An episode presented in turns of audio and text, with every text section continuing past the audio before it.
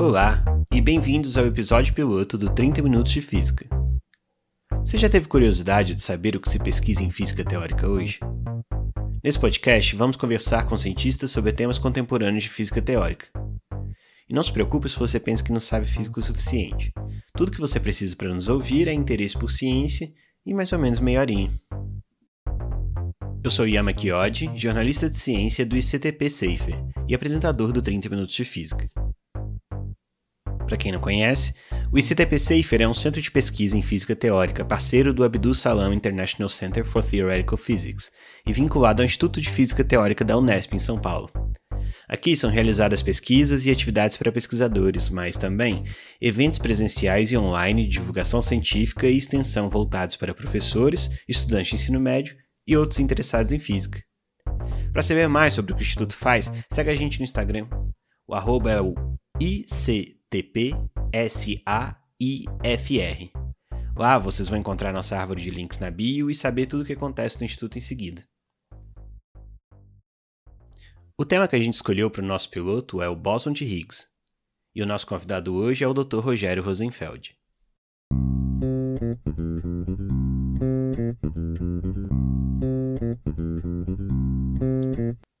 O modelo padrão das partículas elementares vinha desde os anos 70 se mostrando cada vez mais correto.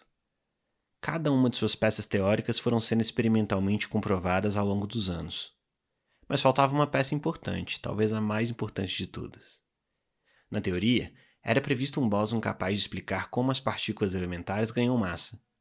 A teoria funcionava, mas faltava a comprovação experimental da existência dessa partícula e do mecanismo que tornaria, enfim, o modelo padrão inteiramente factível do ponto de vista experimental.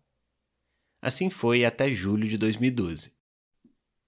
Quem viveu o ano de 2012 provavelmente ouviu falar da partícula de Deus, nome odiado pelos físicos, mas que acabou ficando popular.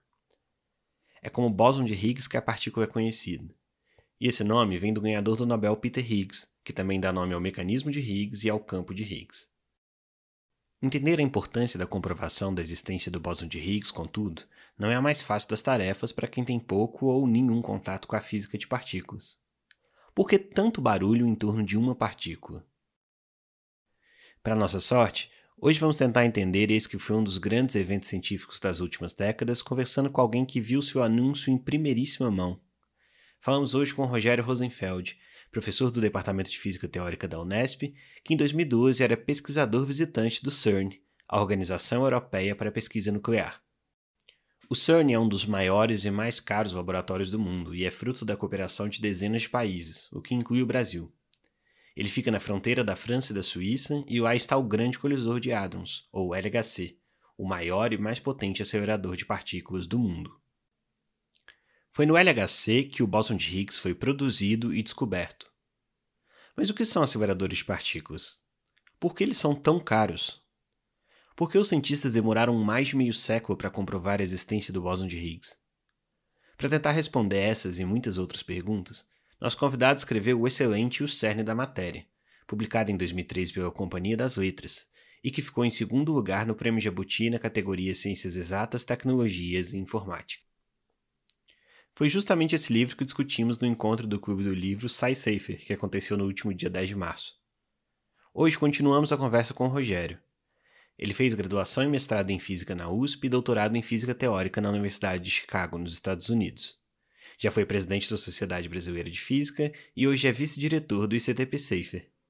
Antes disso, eu queria contar para vocês que na descrição do podcast vai ter um link para uma reportagem especial sobre física de partículas feita por nós e que pode apoiar a discussão que vamos fazer aqui. E agora sim, vamos chamar quem entende do assunto logo depois da vinheta.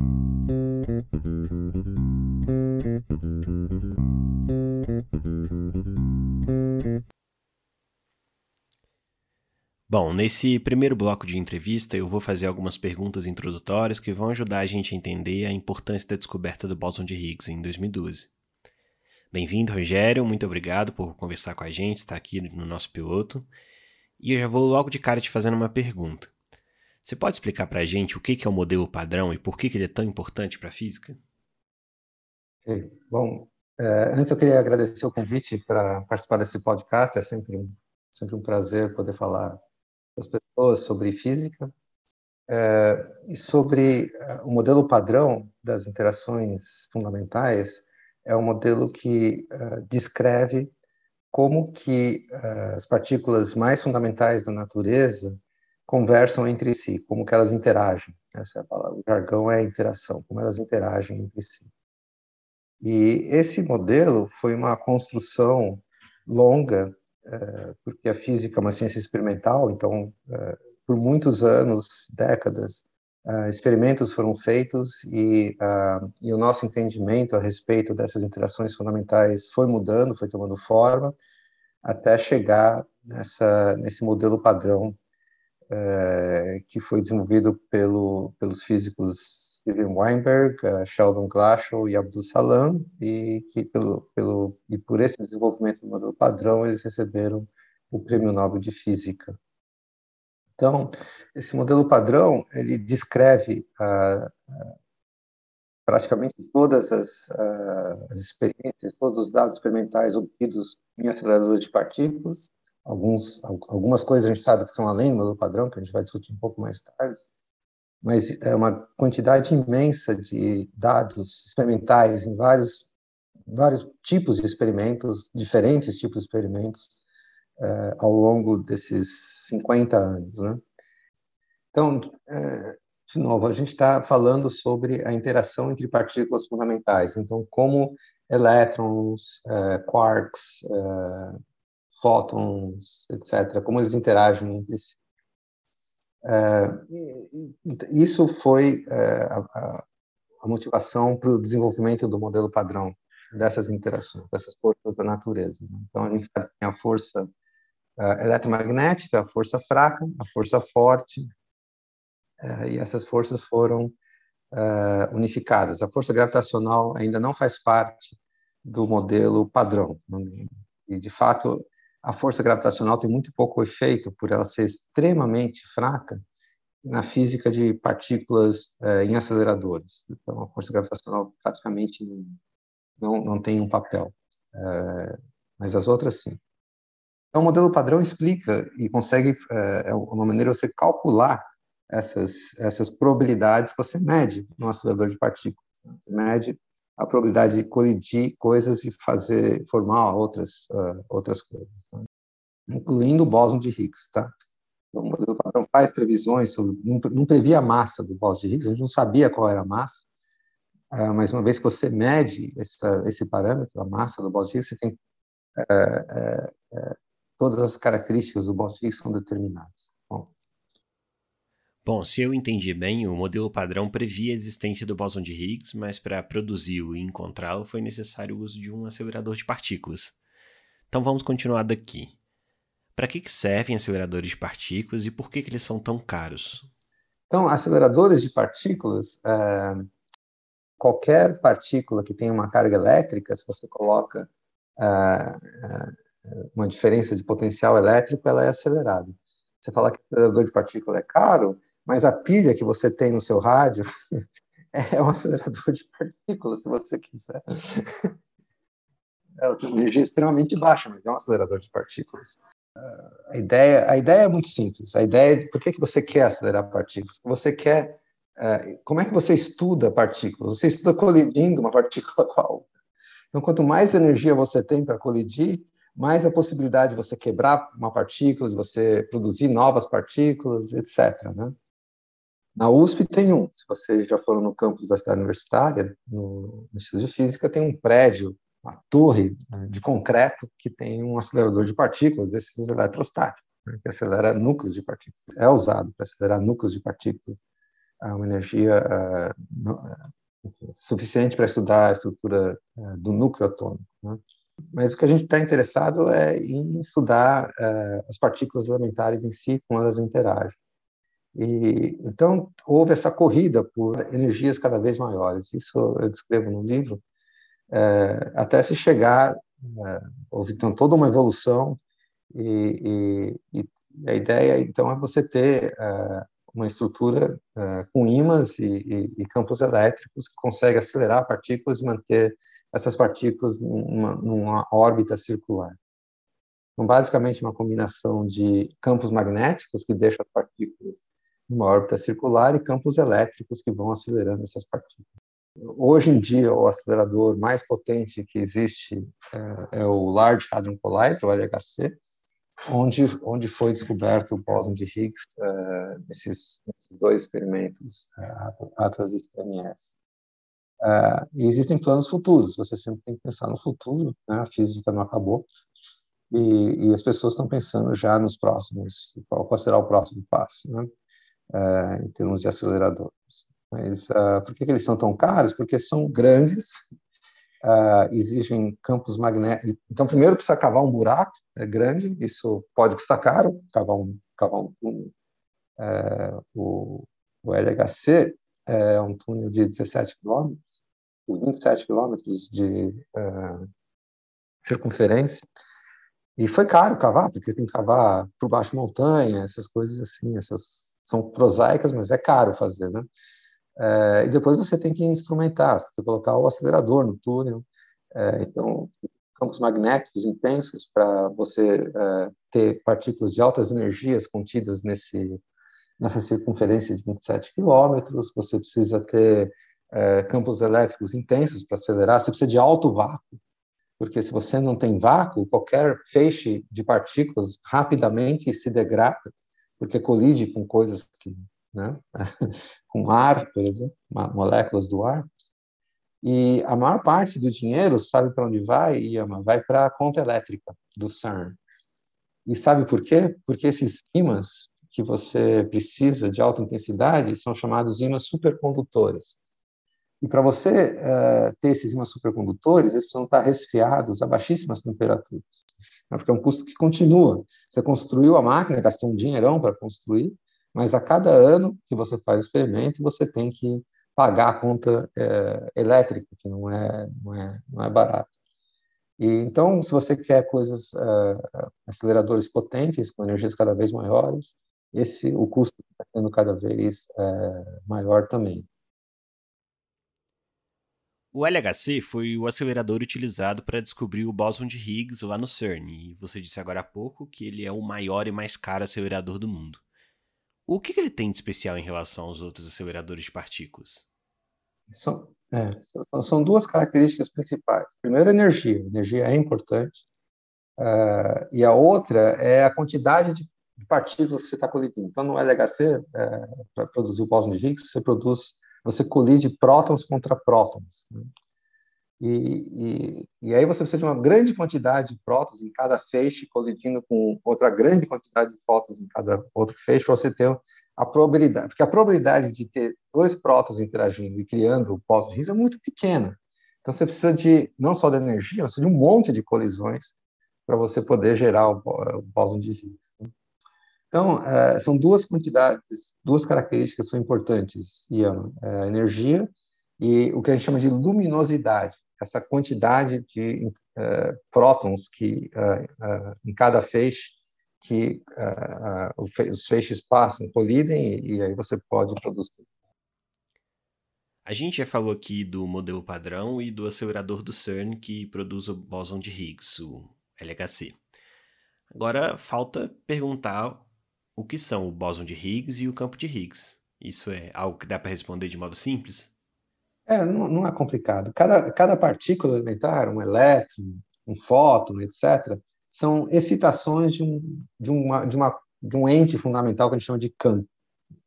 É, então, eu, eu, gosto de fazer essa analogia é, de, um, de um lago, que o lago seria o campo. Né?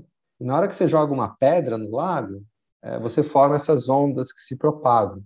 Essas ondas que se propagam são as partículas associadas ao campo do lago, é, então, é, o bóson de Higgs é isso também, é uma partícula, o bóson de Higgs é uma partícula que está associada ao campo de Higgs que permeia o universo, assim como o campo de elétrons permeia o universo, assim como o campo de fótons permeia o universo, e, e excitações desse campo são as partículas.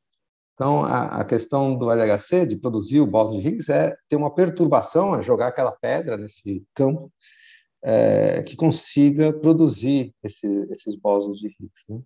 E esse bóson de Higgs tem essas, essa característica de que ele conversa com as outras partículas, e essas outras partículas ela, é, não só a partícula do Higgs conversa, mas o campo do Higgs conversa com as outras partículas. E, e essa conversa do campo de Higgs com as outras partículas é que acaba dando origem à massa dessas outras partículas. O artigo do Peter Higgs, que previu a partícula e eventualmente rendeu a ele o, o Prêmio Nobel em 2013, foi publicado em 1964. Então, assim, é para além da necessidade de um acelerador com uma energia que fosse suficientemente alta, por que, que demorou tanto para aparecer uma confirmação experimental da existência do bóson de Higgs? É, a probabilidade de você produzir o bóson de Higgs é muito pequena.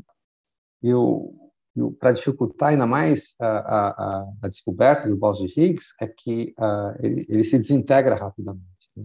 com, com, várias partículas instáveis. Você produz e ele se desintegra. Então, são duas coisas que dificultaram ele. Primeiro, a pequena probabilidade de produção do bóson de Higgs. E a segunda é a detecção em canais de, que ele se desintegra rapidamente e tem que, você tem que olhar no, no produto final, né? no que, que ele se desintegrou. E aí você tem a competição de outros processos que geram exatamente aquele produto final, mas que não tem nada a ver com o bóson de Higgs. De alguma maneira, você tem que distinguir essas duas coisas. E isso é muito difícil. A gente, isso a gente chama de sinal e ruído. Né? Então, sinal seria é, o, o, o, o partícula de Higgs, bóson de Higgs decaindo naquele estado final, e o ruído seria tudo que tudo que é produzido que vai naquele estado final, mas que não é o bóson de Higgs. Então, é, são duas coisas que é, dificultaram bastante né, a, a, a detecção do bóson de Higgs. Bom, a gente encerra aqui esse primeiro bloco de entrevista. No próximo, a gente conversa com o Rogério sobre a experiência dele no CERN e sobre o futuro do LHC. Logo depois do quadro, onde foi que eu ouvi sobre isso.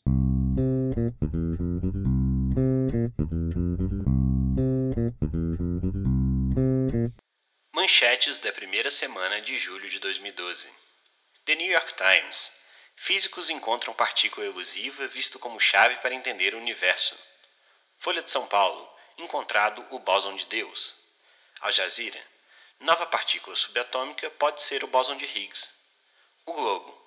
Cientistas podem ter encontrado o bóson de Higgs, a partícula de Deus. BBC. Cientistas anunciam a descoberta de evidências da partícula de Deus. G1. Teórico que previu partícula de Deus diz que é muito agradável ter razão. Estadão. Descoberta partícula que explicaria a origem do universo. The Guardian. Stephen Hawking pede 100 dólares em apostas sobre bóson de Higgs.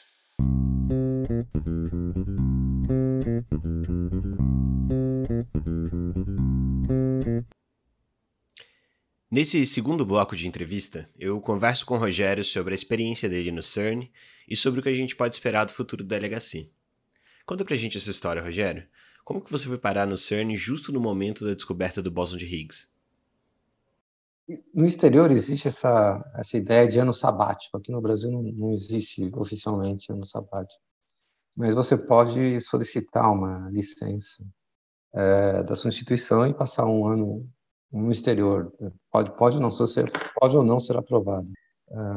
então, eu, eu tinha planejado passar esse ano de 2011 a 2012. Então, seria outubro de 2011 até outubro de 2012. Uh, eu escolhi para o CERN, uh, uma experiência, uma experiência nova para mim. E quando eu tava, aliás, é essa é uma história que eu queria falar, porque quando eu estava pensando onde passar o ano sabático, não era claro, não era claro, eu estava em dúvida entre o Fermilab e o CERN.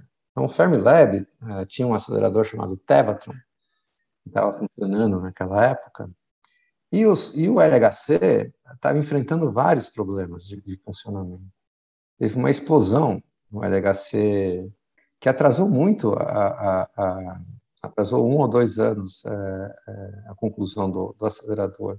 Então, havia esses problemas com o LHC e não era claro que o LHC ia funcionar. Né? Então, é, muita gente falava que o LHC, muita gente, algumas pessoas falavam que era tão complexo, era um instrumento tão complexo que não queria funcionar.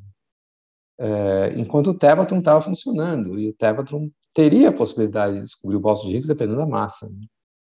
E, e aí eu falei para minha mulher se a gente ela preferia para o Fermilab ou para o CERN, que afinal de contas quem decide sempre é minha mulher, né? É, e, e ela, ela, deu um argumento excelente. Ela falou: escuta, o Fermilab a gente já conhece. Eu fiz doutorado em Chicago, que é do lado do Eu ia sempre para o Fermilab. Vamos para um lugar que a gente não conhece ainda. pouco científico. Mas é claro que deu certo. E justamente no momento mais importante da história do laboratório. Exatamente. é, né, eu estava realmente com, com, tendências de. E, e foi fantástico, fomos muito bem recebidos. Eu, é, eu fui com uma aluna de doutorado, é, que foi fazer um estágio lá, é, que era a Alexandre, e a gente trabalhou com, com justamente a produção dupla de Boson de Higgs. A gente tem um trabalho com pessoas lá do, que estavam na época. Também teve um postdoc, um aluno meu de doutorado, que terminou o doutorado e foi para foi o CERN também comigo, que é o Hiroshi Kimura. Quando o bóson de Higgs foi descoberto, eh, poderia não ser o bóson de Higgs, poderia ser um impostor, poderia ser uma outra partícula. E uma, particular, uma que chama-se radium. E eu e o Hiroshi fizemos um trabalho sobre essa possibilidade, então foi outro, outro trabalho que a gente fez é, lá, lá no CERN.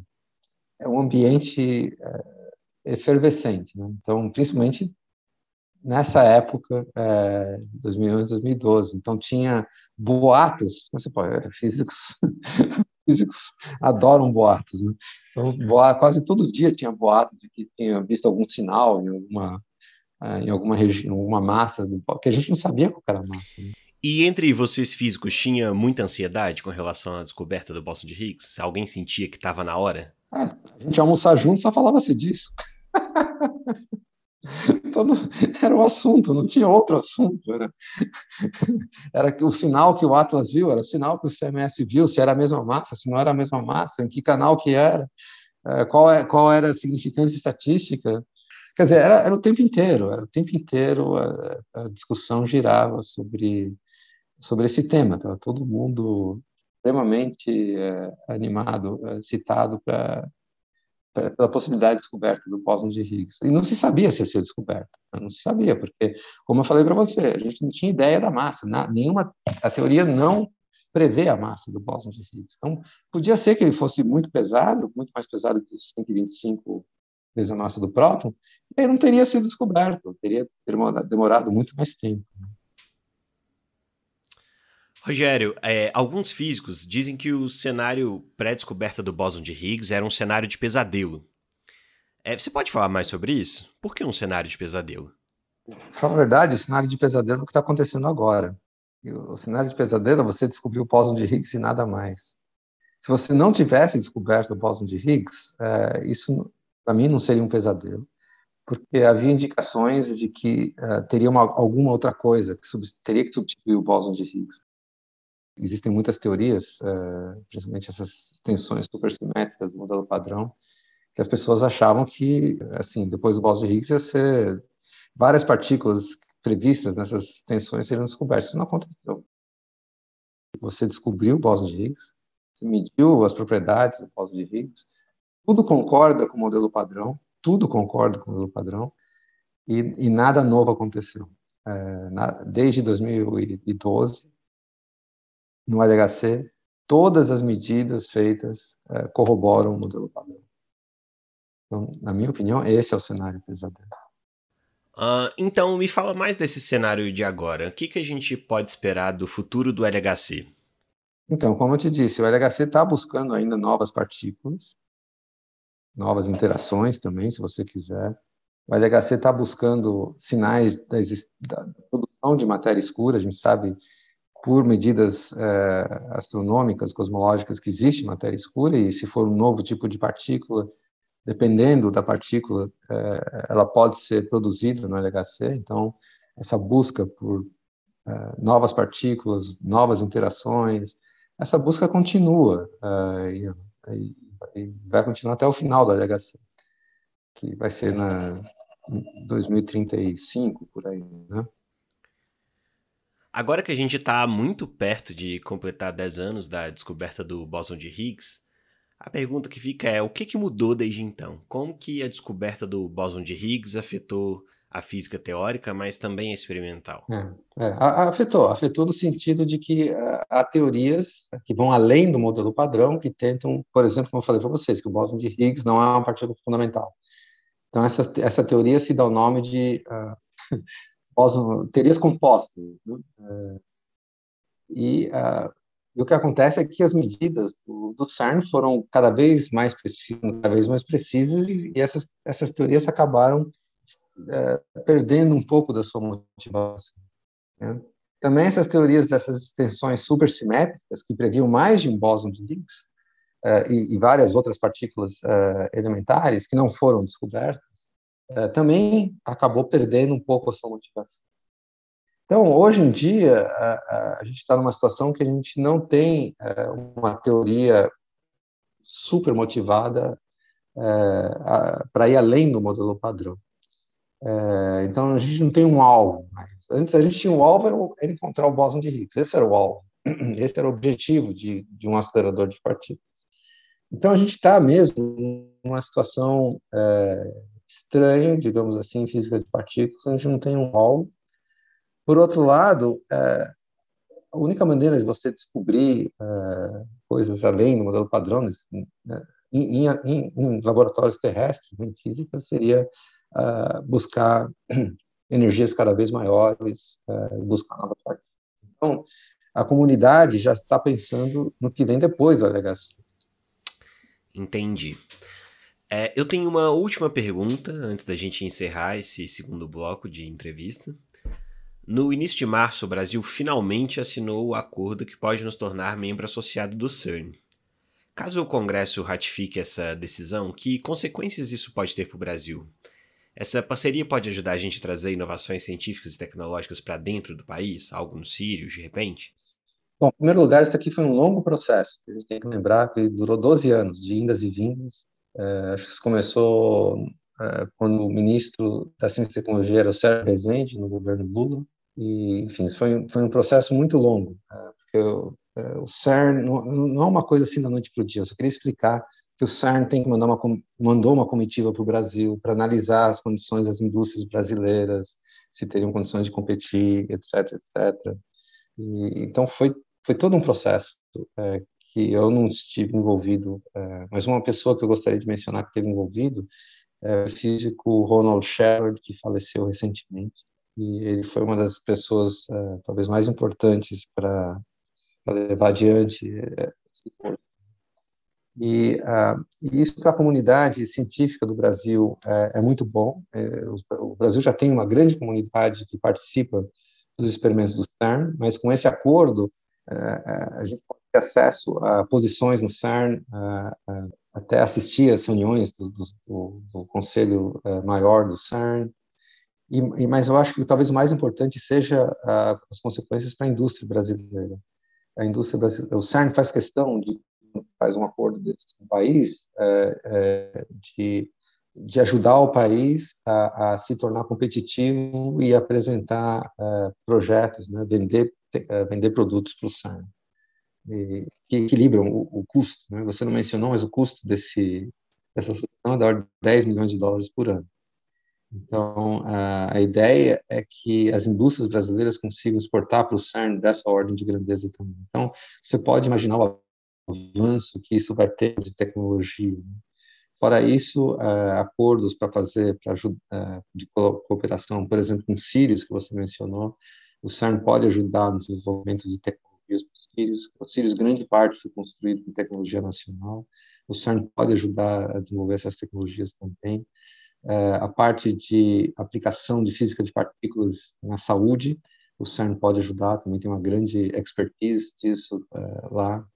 Então, é, isso pode, pode ter uma, consequências muito, muito boas para a indústria e também para a ciência do Brasil em geral. Então, acho que isso é um ponto muito positivo e eu espero que o Congresso ratifique esse acordo tem, tem, tem muitas possibilidades. Acho que a gente está abrindo uma porta é, fantástica para o Brasil. Bom, a gente encerra a nossa entrevista por aqui. Eu te agradeço muito por participar do, do nosso episódio piloto, Rogério. Espero que a gente tenha oportunidade de você voltar mais vezes. E se você quiser deixar uma mensagem para o pessoal só, aí. Só, só queria agradecer também a oportunidade e falar para as pessoas sempre continuarem a, a acreditar na ciência e, e sempre olharem com espírito crítico para qualquer fake news que apareça por aí.